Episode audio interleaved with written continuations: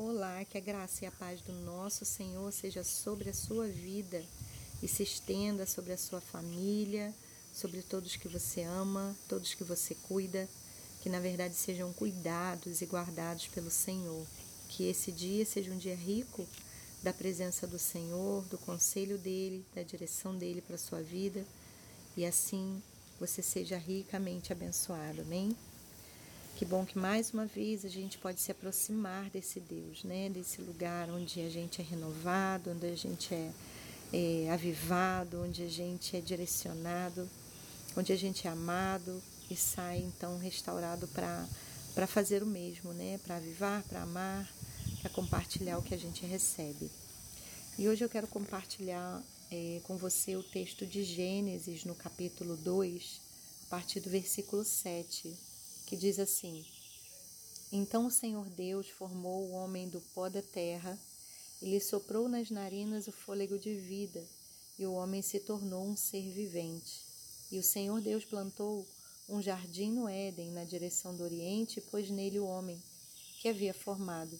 Do solo, o Senhor Deus fez brotar todo tipo de árvores, agradáveis à vista e boas para alimento, e também a árvore da vida no meio do jardim, e a árvore do conhecimento do bem e do mal. Amém? Até aqui.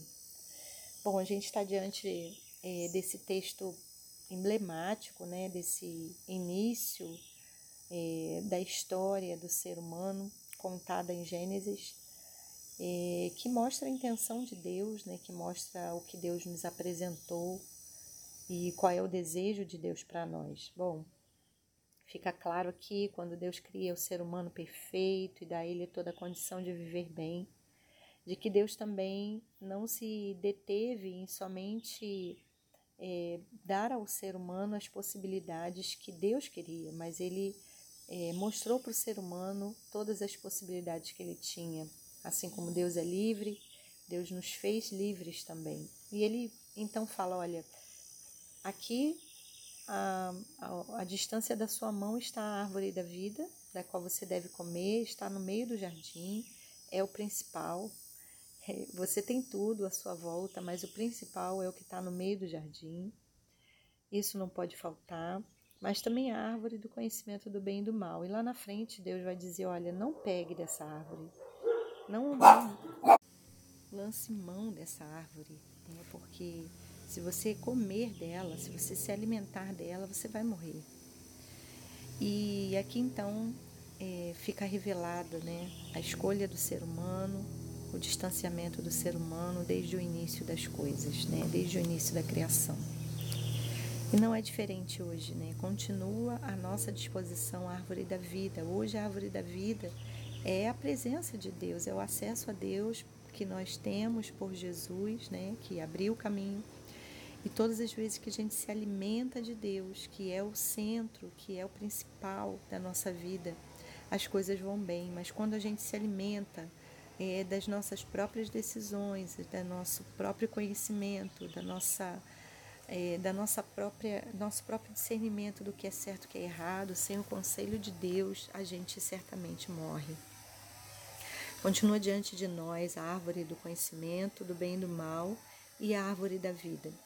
É interessante que no final do livro, final da Bíblia, lá em Apocalipse, Deus vai tocar de novo nesse assunto, né? Por várias vezes ele vai dizer, olha, quem conseguir, né, vencer, será dado a ele de comer da árvore da vida.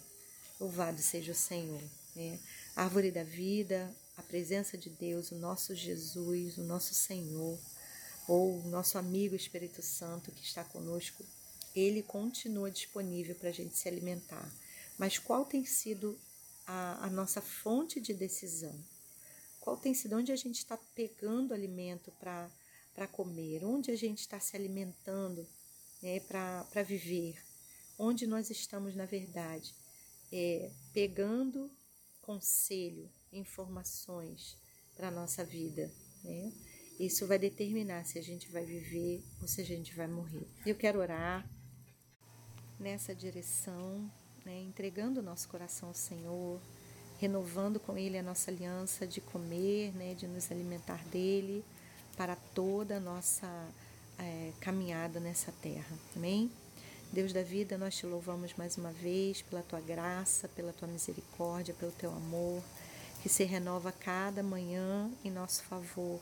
Nós podemos experimentar isso diariamente, temos experimentado isso diariamente em nossas vidas.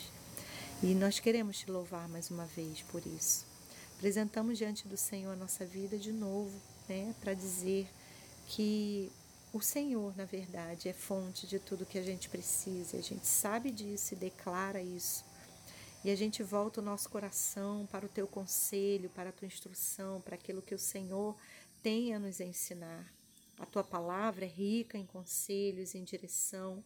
A tua palavra é perfeita, é boa, é agradável e é também perfeita. Mas para cada um de nós, Senhor, é, em cada momento, em cada circunstância da nossa vida, exige, é, se apresenta diante de nós uma, uma necessidade de, de condução, de direção, de tomada de decisão, que muitas vezes nós lançamos mão da árvore errada para caminhar. Não é isso que desejamos, Senhor. Queremos ser alimentados diariamente pelo fruto que vem das tuas mãos, pelo fruto é, da tua palavra, pelo alimento que vem de ti, Senhor. Então, abrimos mão nessa manhã mais uma vez de toda a nossa própria vontade, de todas as nossas escolhas. Nós queremos, Senhor, cumprir a tua vontade porque ela é boa, agradável e perfeita. Ensina-nos o teu caminho. Fala conosco, conduz-nos pela sua mão direita. Não permita, Senhor, que venhamos a permanecer comendo da árvore do conhecimento do bem e do mal, comendo da, das nossas próprias decisões que vão nos levar a caminhos de morte, mas leva-nos, Senhor, a reconhecer, a andar contigo. É a oração que nós fazemos hoje, Pai. Agradecidos, porque sabemos que isso o Senhor tem feito diariamente, nos chamando a andar contigo diariamente. Isso tem nos dado vida e vida eterna. Louvamos o teu nome em nome de Jesus. Amém.